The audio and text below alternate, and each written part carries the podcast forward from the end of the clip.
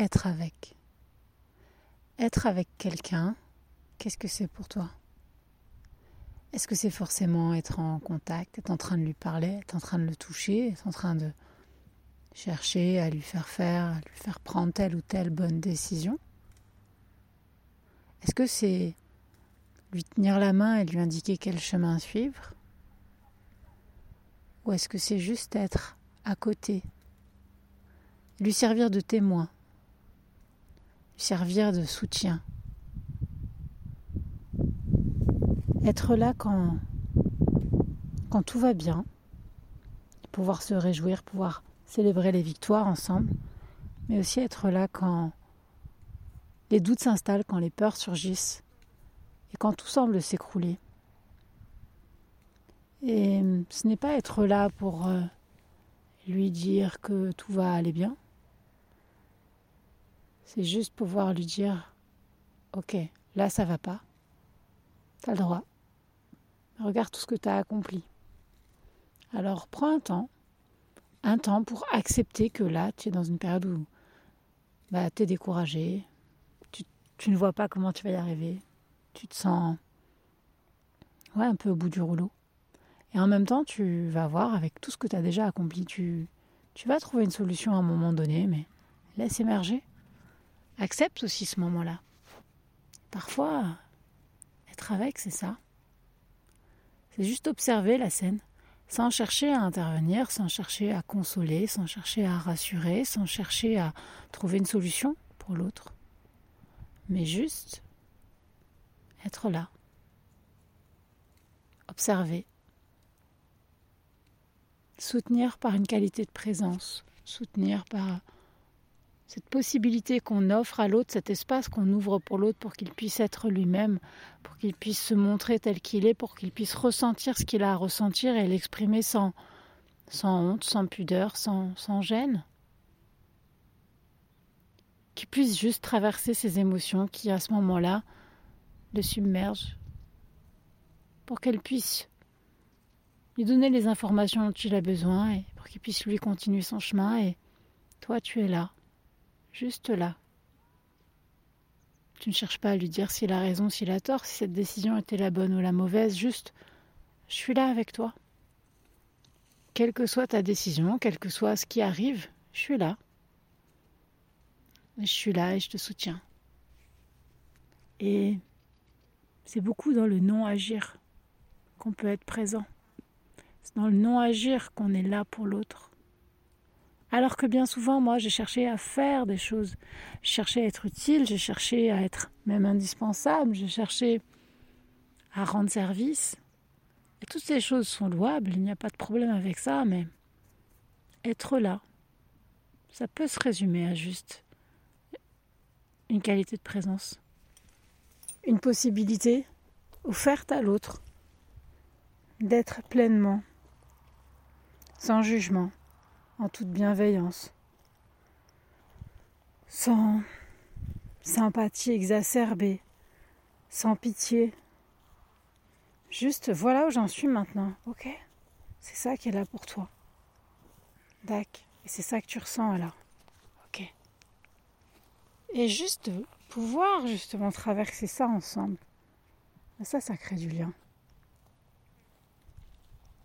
Et c'est quelque chose, je trouve, qu'on a souvent oublié dans notre culture, dans nos habitudes, où on est beaucoup dans le, dans le faire. On veut faire quelque chose. Si l'autre euh, ne va pas bien, vite, il faut lui trouver une solution. Vite, il faut qu'il aille mieux.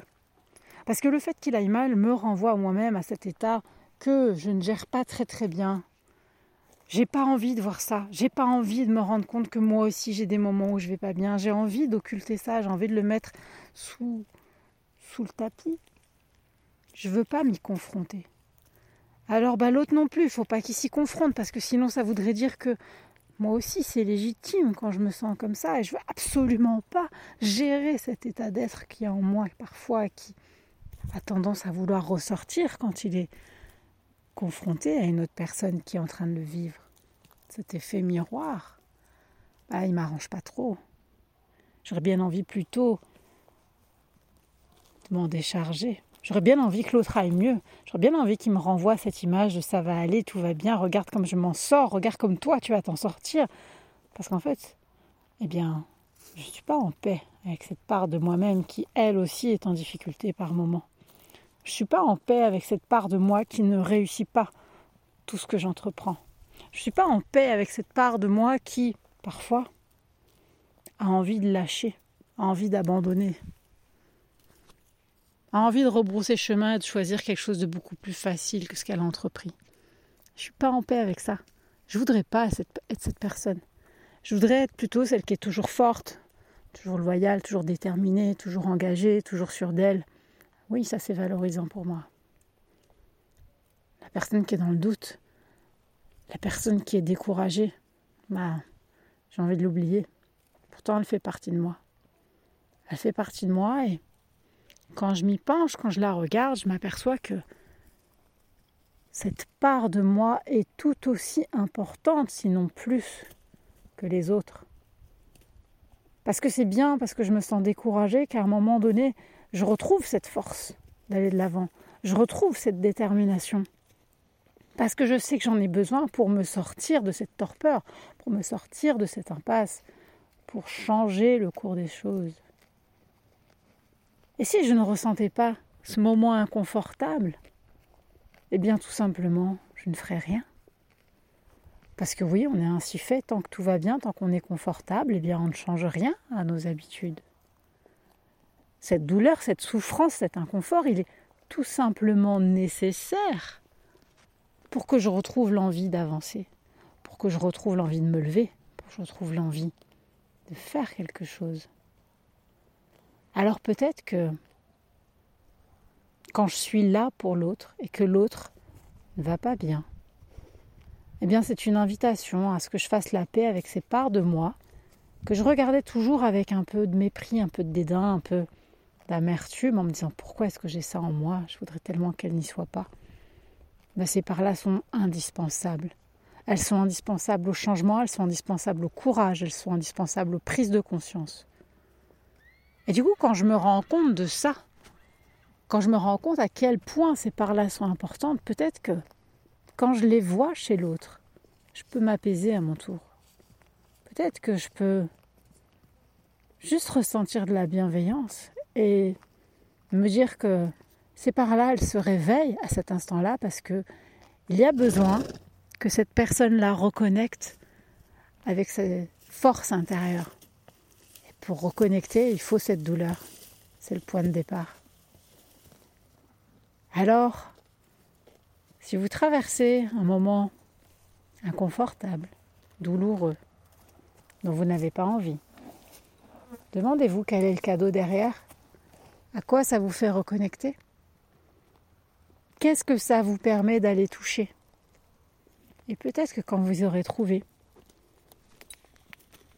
à ce moment-là, tout doucement à l'intérieur, tout s'apaisera et le, calme pourra revenir à l'intérieur de vous.